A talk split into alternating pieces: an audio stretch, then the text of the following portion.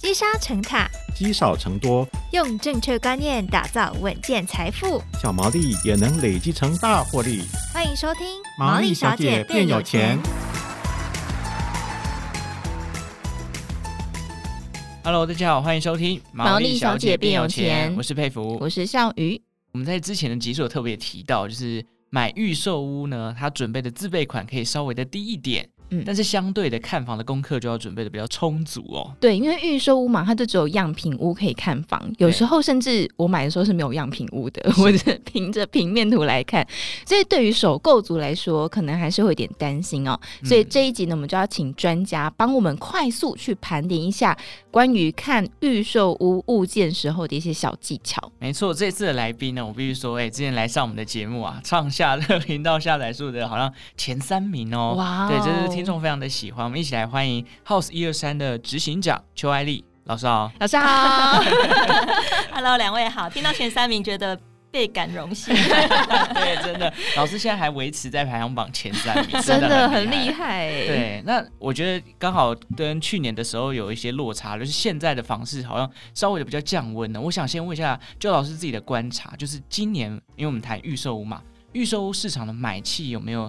就您的观察，有没有什么样的变化呢？有，我觉得有蛮大的变化。第一个是，呃，去年我们都还是明显的感觉，就是呃，很多人会怕，如果不进场就会买不到。对，然后或者是甚至很多投资客会想要趁这一波买气很好的时候，然后看有没有一些套利的空间。对，但今年很明显的就是投资客变少了，嗯，然后自助客也稍微比较观望一点。对，但是其实这个跟呃地点还有总价带，我觉得有很大的关系。如果你的地点，例如说以双北来说，最明显的就是捷运站，嗯、或者是它可能有一些轻轨或未来捷运的题材。是，如果它是低总价的两房或是小三房的话，某方面来说，我觉得还动得了。嗯，对，但是的确来客没有像去年那么疯狂。嗯，对。所以就是整个买气有点稍微趋缓，但还没有到真的啊，大家都打趴在地上，还没有到这个样子，就对。对。那好，我们今天的目标重点是来了解说看预售的样品屋嘛，因为我们之前也有跟很多人聊过，就说哎，样品屋看到这个，他可能会用一些小小的技巧，让你觉得这个房子好像跟你心目中的想象一样，但等到交屋的时候，发现落差很大。所以看样品屋之前呢，会提醒说我们要来盘点一些需求。这部分老师可不可以以自己亲身的经验来举例给我们的听众做一个参考呢？对，因为的确预售屋我们能够参考的东西太少了，我们就是看平面图，然后看家具配置图，然后看样品屋的现场。对，但是其实我们要先看暗场之前，我觉得的确要先盘点两个部分。第一个就是格局的需求，嗯、所以你一定要很清楚的。我常说地点可以取舍，屋龄可以取舍，可是你室内需要几房几厅，这个大概很难取舍。例如说。你可能家里的人口数啊，有长辈或有小孩啊，对，然后习惯要有餐桌，还是可以在客厅小茶几用餐，这个跟生活习惯有关的，所以你要先很清楚的知道说你的格局需要几房几厅，甚至几个卫浴，呃，而且这个房大家一定要很清楚，觉得要是标准房。好，就是不要是觉得有一个空间隔起来有个房门，它就叫房，其实不是的。就是你，我觉得对一个房间的标准的空间需求，至少要能够放得下三件组。就是双人床、衣柜加书桌，双人床吗？对呀、啊，对。欸、这房子其实，因为像我之前买过的房子，就是它的房间，嗯，它只能摆一张单人床，对，然后一张很小的桌子，对，然后跟很窄的衣柜，这样算，这样就不呃，这种我们通常叫加一，加加一，例如说两间房间加二加一。当然，建商还是会说小三房，对 对，或者小两房，他们很喜欢讲小两房。可是两间房间，一间是放得下这三件组，另外一个不行，我们通常就会讲一加一房。嗯、那我可以说它是广告不实吗？不行，因为这是主观定义的问题。他觉得它是房间，觉得那个叫做房间。对对，但是我们会，嗯，我们一般会认为，或是你问一般的中介，他们其实比较明确的定义会说加一就是单人床，呃，衣柜书桌。或者是单人床加书桌，嗯，oh. 对对，他可能就没有办法放到这三个都进去，嗯，对。但等一下我们在看样品屋的时候，也会提到有一些美感，嗯，他也会去创造让你觉得说这个机能是可以的，嗯，对。那另外一个，我觉得是跟家人的生活习惯有关，对。好，举例来说，像因为你知道，FB 上面有很多社团，会很多人会上传他的格局图或家具配置图，然后去上面问说：“哎、欸，大家帮我看一下这个格局图有没有什么 bug？” 然后我会发现很多人很喜欢一种格局是没有什么走道浪费。嗯，例如说房间啊，客厅也是有采光，可是房间都跟客厅几乎是连在一起，大家觉得哇，这很好啊，就是寸土寸金，就没有任何走道浪费。对，可是像呃，举例来说，像家里有小孩的，例如说像我先生。啊，跟我我们有一个小朋友嘛，所以像我先生他如果在家工作，或是讲电话，或是视讯会议的时候，哦、其实他非常怕小孩吵。对，那与其他在那边生气小孩吵，那不如他的呃工作的那个房间是在走到有跟跟客厅有一个区隔，那的确他就比较不会直接的觉得被干扰。是对对，所以其实也有另外一种格局是客厅、餐厅。然后有个走道，然后就是房间跟卫浴嘛，对不对？好，那那个走道很多人觉得很浪费，可是其实如果你的家庭的起居习惯，呃，是需要有一个呃安静一点的呃睡眠或者是呃工作空间的话，我觉得有那个走道也也不错。哦，所以还是要看个人，就是家庭的一些习惯、对生活状态这样子。对对对，对，所以不见得没有走道就一定是最适合你。对，嗯、所以还真的是回归到个人需求，走到就变楚河汉界的感觉，公领域跟私领域的差别，自己的空间这样。对，其实会，因为有像我自己的表姐家就是这样子，有走道的房间。对，你知道要走进那个走道的时候，你就会有一种哦，侵入他的私人领地的感觉。对对，所以其实也也也不见得都没有走到，这是最好。对，对，所以我们盘点就是需求之后啊，其实就是接下来就是大家最想知道的，嗯，就是如果看样品屋的时候，有没有要哪一些是要注意的事项？对我，我常开玩笑说，就是你要进样品屋的时候，从一进去到出来，你都要提醒自己四个字，嗯，这是假的，看，这是假的，参考就好。对，其实我对很多人都想想说这是假的，对，就是觉得这就是对对，可是其实我觉得你要先记得四个字，就是装潢表现。哦，对，因为你看到的样品屋基本上都是装潢表现，呃，包含你现在看到哇，客厅好大气呀，啊，可是最后交给你就只有墙，白墙，连个天花板，连个灯，连个窗帘，什么都没有嘛。对，好，甚至连样品屋，它告诉你说这里有个大的落地窗，不见得交屋给你都是落地窗。嗯，对，有可能它就是一个标准的呃高度的的窗户，对，也不代表它就一定是这样子的。的采光条件，嗯、对，所以呃，我觉得在看样品屋的时候，的确我们要先把焦点不是看在风格，而是要把它看在你的格局啊、机能啊、动线，还有例如说它的收纳空间，以这个格局来说，它怎么创造的？嗯啊、呃，因为样品屋它既然要让你，因为它就是个广告。对嘛，好，它就是一个广告的呈现，所以它为了要让你觉得这个房子很适合你、很合用，它一定会有一些装潢的手法。啊，那那个的确，如果假设呃你之后真的买了这个格局的话，的确你可以参考它的呃收纳空间怎么创造。所以举例来说，我们就会先看包含刚刚说的几房几厅几卫浴啊，好，然后看一下。可是你很容易在样品屋忽略它的动距跟采光，嗯，对，动距跟采光你还是要回到格局图。呃，对，那再来就是机能，好，所以包含说是不是每个房间都放得下双人床、衣柜要、书桌？嗯，但这个没有，因为其实就是一分钱一分货嘛，所以呃，当然标准的三房，你可能呃，因为公设比的关系，所以你有可能平数就要买到三十七平、三十八平。那如果我是二加一房，也许我的平数只要三十一、三十二平，嗯，那少了那五平，光是一平三十万就一百五十万了嘛，对，嘿，对，所以也不代表说一定每个房间都一定要放得下三个。对，但是你就要清楚的知道说，另外一个比较小的，那也许就是小孩房啊，嗯、或是书房啊，哈，对，但是至少不要是只能够当更衣室啊，还有储藏室啊。对，我常常觉得储藏的功能就交给系统柜就好了，不用空出一个房间做这件事。好，然后再来就是动线的部分，我觉得动线，因为大家都 focus 在。风格，嗯，就很容易忽略动线。那个动线指的是什么？包含你进门之后，你的鞋柜、玄关柜，嗯，然后还有例如说我们的生活习惯，我们会喜欢从厨房端出来菜的时候，它可能在餐桌的位置，对，然后包含说，呃，我要呃去工作阳台，你会发现有些格局它可能只有一个阳台，甚至那个阳台就在你的客厅的外面。对对，那那个情况你就会变成是你现场看会觉得啊，就是阳台在那儿，可是你真正住进去之后，你就发现你家有一个天然的窗帘，你的客厅就只有那一面采光，可是只要晾了衣服，你就没有采光了。客人来就要把窗帘拉下来，对对对，而且就不能拉上去，或者是你要收一下袜子或内衣裤。对，那我我相信你的晒衣的空间不会太美观嘛。对，对，那可是你你你没有看过家具配置图放洗衣机的啦？对，真的，嘿，不会说那里是晾衣空间，不会标明的，一定都放就是几个盆栽嘛。对，对，你就看样品屋也是啊，就是工作阳台，他给你铺南方松啊，嗯，对，怎么可能在那边放一个荡秋千，对不对？对，不可能啊。可是你要知道，那个就是你的工作阳台，嗯，对。然后，例如说，有些工作阳台甚至不是我们最喜欢，就是厨房接工作阳台，对对吧？厨房，你去厨房。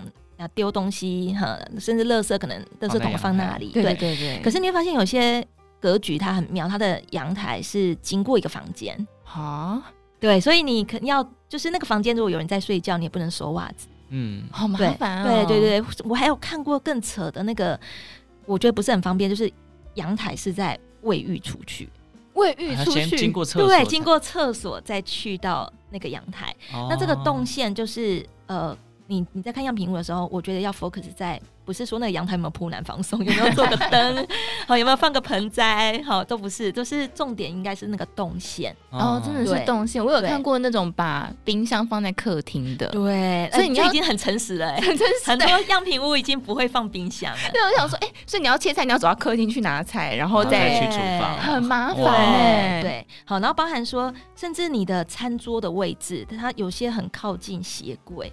我也不是那么喜欢鞋柜，毕竟会有通风孔嘛。对对，所以包含你的呃厕所的位置在厨房的旁边，这个我也觉得有些人会觉得有有点别扭。嗯，哎，对，所以我觉得是动线比较重要。对，然后再来就是收纳空间，我们有什么东西可以学的？哦，例如说你会我会发现百分之九十的样品屋或食品屋，它如果是小，我们刚刚说的小两房或小三房，他们很习惯那个房间的隔间不是用实际的墙。嗯，而是会用双面的柜子。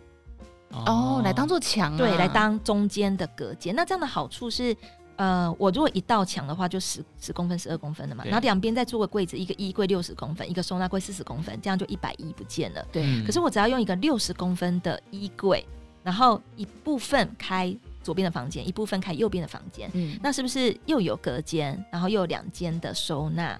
然后两间都可以是六十公分深的衣柜，对。对。那如果假设你这个格局你真的合用，那你就会知道说，那我一开始买这个房子，我就知道我之后客变，我那一道墙就不要做了，嗯，因为我之后也要透过系统柜去做双面柜，嗯、对，那那我又省了那一道墙之后拆除的钱，嗯，对，所以这个也是样品屋我们可以参考的，嗯，对。好，所以听起来是蛮多美眉嘎嘎，包括你的走路怎么走啊，你平常的生活习惯啊，对，还有就是那个墙壁的厚度啊，对，采光啊，收纳，对。不过你要注意，就是样品屋的现场的家具的尺寸可能都不是标准的，都不一样，比较小嘛，对，比较小。你现场觉得是双人床，对，一量可能一三五啊，真的 就差很多哎，对，就是嘿，然后或者是。嗯，甚至我最近有一个学员问我，他说他去看样品屋的时候，觉得哎蛮高的，嗯、然后呃现场的业务也跟他说楼层楼层高度三米，可是其实我们都知道楼层三高度三米是包含了楼地板厚度，嗯，那其实业务就跟他说，哎厚度也就十五公分嘛，所以你大概还有二八五，嗯，可他最后交屋的时候只有二七五。嗯，就又少了十公分。他想，哎、欸，楼层厚度有加厚吗？嗯、哦，还是什么情况？所以甚至量下只有两米三，他就觉得有点压迫。嗯，对，所以这个也是呃，样品屋它不见得会诚实的 做出嘿，让你感觉那个空间是不是是很喜欢的。这些要看出它的诚实，是要透过那个其他的图来看吗？对，或者是因为我们要看样品屋，不太可能拿着测距仪器量嘛。对啊，对不可能去 现场。对啊，那他他也不会样品屋也不会真的如实的把梁柱的位置都做出来嘛。对，不太会。然后甚至他也不会每个格局都有样品屋嘛。对，对，所以。我我觉得样品屋的确是很多时候都是在看气氛，嗯，对。但是其实我们真正要评估的，倒是都是这些格局、动线啊、收纳，嗯，对对。哦，所以从一开始看这间预售屋的案子的时候，我们先看。这个地点的机能，进去之后先开始看格局跟动线有没有符合自己的需求。对，所以其他就是刚刚像老师讲的这个装潢表现，就可以哎当做欣赏参考参考。对，你可以当成你未来交屋之后你的灵感。是，对。OK，好，讲了这么多，我们现现在有许多预售屋的建案会主打这个。大家都觉得，哎、欸，现在好像是一个不错的时机，看到低自备款这件事情哦、喔，这样的物件，这个买房压力真的会比较低吗？老师，还是有些美感是我们肯定要注意的。嗯、对，的确，现在有很多广告，它会主打低首付，嗯，好，就是我只要多少，我就买得起多少的房子，对、嗯、对，然后甚至他会讲说工程零付款，嗯，好，所以别人别人说我定签开可能缴少少的钱，然后可能。呃，几年交屋之后，我再付工程款，然后最后等贷款。嗯、哦，那这样好处是我们又多了好几年可以存钱的时间。对，哦，所以我们会觉得说，哎、欸，就是好像负担比较小。是，哦、那也的确是啊、哦。但是我觉得有一个比较大的风险是考验建商的体质啊。就如果他万一中间怎么了，可能就跑掉了。对，因为工程零付款或者是低首付这件事情，它的确会加深。呃，建商他周转的压力哦。Oh. 举个例子，我们都知道，建商要盖一个房子，他基本上需要几个资金的来源。嗯、有可能，如果除除非他是自有资金很深，不然他基本上他可能要土建融。好，那包含从呃买土地到最后盖房子，他土建融，因为现在央行又打房，嗯，所以在他松绑之前，以前我们是呃买土地可以八成嘛。好，就建商可以七到八成买土地，嗯、现在是土建融只有四加一，嗯，对，就四成买土地，另外一层要等到要开工了，他才会拨款，嗯，所以你想象他是不是放很多钱在在在土地的部分？对，好，然后再来呢，就是以前建商他。呃，房子盖好了还没有卖出去之前，我们都讲余屋。以前余屋也可以再贷款七到八成，嗯，央行现在也把它砍成只能四成哦，哦。所以你想象它的土建融跟它的余屋都没有办法有那么高的财务杠杆的时候。再加上工料涨，哇，工人也涨了，对呀、啊，然后料也涨了，所以它新建成本压力变大，然后资金来源又变少，那它预售的好处不就是因为你多缴钱，它可以可以从这个专户里面动用嘛？对，啊，它可以专款专用拿来盖房子，可是你又低首付又工程零付款，它不是资金来源又更限缩了吗？对，那它所以它可能卖得快，可是它如果假设周转不灵的话，的确就会看到很多盖不下去。然后大家买方又很弱势的，又只能够成立自救会。嗯，对。可是这个房子毕竟可能还抵押给银行，土地也抵押给银行，甚至可能有一些民间借贷。其实对买方来说，又是求救无门。哦，对。其实成立了自救会，通常也拿不回来，对不对？没办法，因为自救会最后也还是请律师嘛。可是律师其实遇到这种情况都很清楚，他。只能够看看政府有没有什么介入的管道，可是我觉得政府目前你看到的所有的 的这些纠纷，基本上我觉得他们也很难施得上力。哦，对，而且这个情况好像不止发生在一般人以为说自助比较。呃，便宜一点的预售屋才遇到，对，或有看过那种豪宅预售屋，对呀、啊，也遇过一样的情形啊。我说哇，都豪宅嘞，怎么也是？而且强调可能是日本的营建厂啊，对，对、啊。所以这个其实呃，我我觉得以前就都存在了，嗯，但是在现在这个你说工料涨，再加上银行的贷款资源没那么多，如果又又又呃可以专户里面可以挪用的工程款有这么少的话，嗯，它只是又加重了建商的的周转不灵的。的可能性，嗯，对，所以我觉得会变成建商的体质很重要。可是我觉得买方比较弱势，就是我们看不出来体质。所以那这样子，如果真的要买的话，是不是比方说像有些人会说，哎、欸，那要去查一下这个建商它背后的母公司是谁？嗯、因为其实现在真的是很多那种就是可能名不见经传的小建商。对，所以有没有真的，如果我真的要买这种低自备款，我真的就是没有办法一次负担很大的。对，有没有什么地方是我可能可以去？补强的，呃，我我觉得，当然我们会说尽量不要是以案鉴赏嘛，嗯，对，那呃，他盖过哪些房子？可是你会发现，现在很多你上了新闻的那些，他可能都盖过好几个案子，哦，对呀、啊，所以我觉得有点防不胜防。我觉得很奇妙，就是呃，我接触房地产以来，我发现最首购尤其是年轻人很喜欢预售屋，嗯，对。可是其实预售屋对我们真正在产业的人，我们会觉得他是他是最风险高，对，风险最高的，而且买方最弱势的，对，因为基本上虽然说合约都有定型化契约，可是建商有太多自行磋商的空间，对，那一旦他自行磋商的时候，真正发生纠纷，买方一样。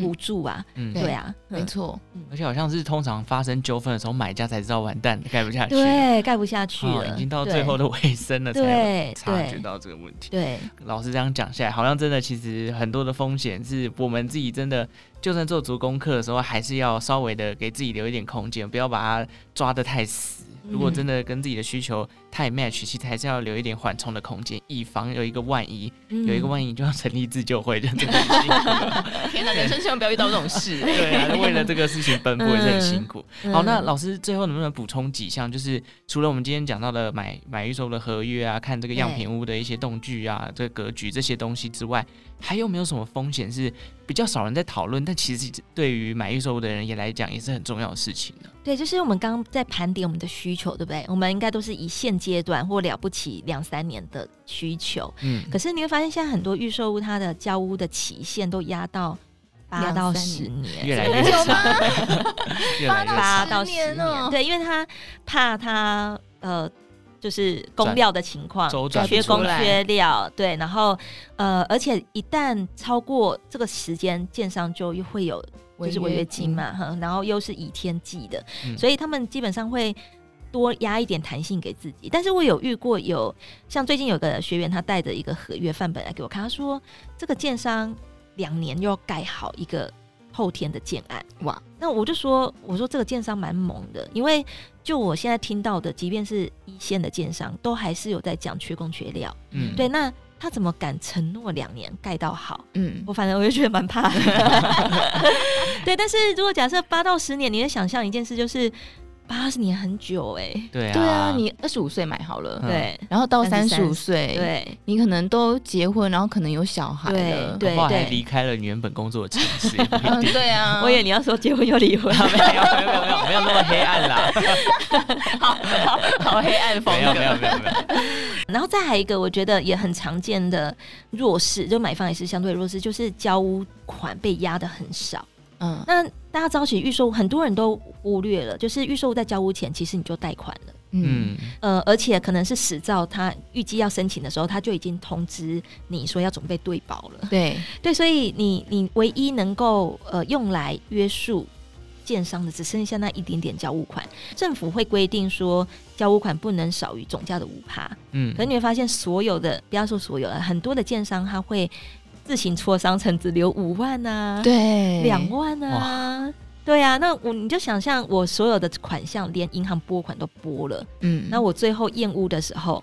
就那五万在约束他，嗯，这件事情不是很弱势嘛？嗯，对对，对。其实因为这件事情，因为我就遇过，嗯、就是我买预售屋的时候，就是那个经常就跟我讲说，我知道政府是说五趴，但是呢，我们就要就是只能就是留多少钱这样。对。但是因为那时候我们真的很想要那个房子，所以就答应了这个条件。对，就是变成消费者只能就是要不然就不要买，对，要不然就是要承担。这就是我们说的，就是。我们就算不签，他也跟你说，要不然你就不要考虑。对对，他们就这样啊，真的。可是这样他们没有违法吗？有啊有啊。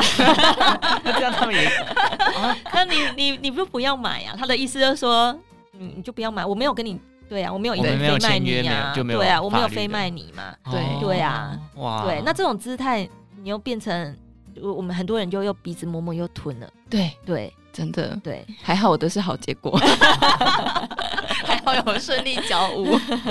那现在如果知道这样的呃预售买气有点稍微下滑，嗯、这种情况会稍微比较少吗？还是他们还是非常的态度强硬？就要看产品啊，像我刚刚说的低总价跟地点好的，我相信还是会有人买单。嗯，对。但如果的确，如果假设它的总价高一点，或者是它的地点，或者是买气再更一步限缩到大家更观望。嗯，那的确，我在二零一六年真的有学员，他带了一个合约范本给我，然后他们公他他本身是爸爸妈妈是开公司的，然后是有那种法律顾问的那一种，哦，真的帮他拟改了很多东西耶。那个建商真的让他改耶。哦，这是我遇过很少数改成功的。嗯、对，那我想可能是二零一六年真的太惨了，房市低迷的时候。好，我们期待二零一六年再度来临。OK，好，所以听。听得出来，就是预售屋真的从你看您看房到呃合约，然后跟地点啊、机能等很多东西都是买家要凭一张合约跟你看到的样品屋就要做决定，甚至你在做决定的时候，卖方还用一个非常强硬的姿态，对，让你在这个决定上面好像不得不顺从他的游戏规则。没错，所以真的买预售屋还是真的有很多的功课，所以我们。未来继续谈论房地产的时候，也会跟大家多么解析一下关于预售屋的内容。那今天也非常谢谢邱爱丽老师带来这么精彩的分享，谢谢老师。好，感谢大家收听《毛利小姐变有钱》哦。如果任何投资理财的问题或房地产的问题，都可以在 Apple Podcast 留言告诉我们哦。那我们就下次再见喽，拜拜。拜拜。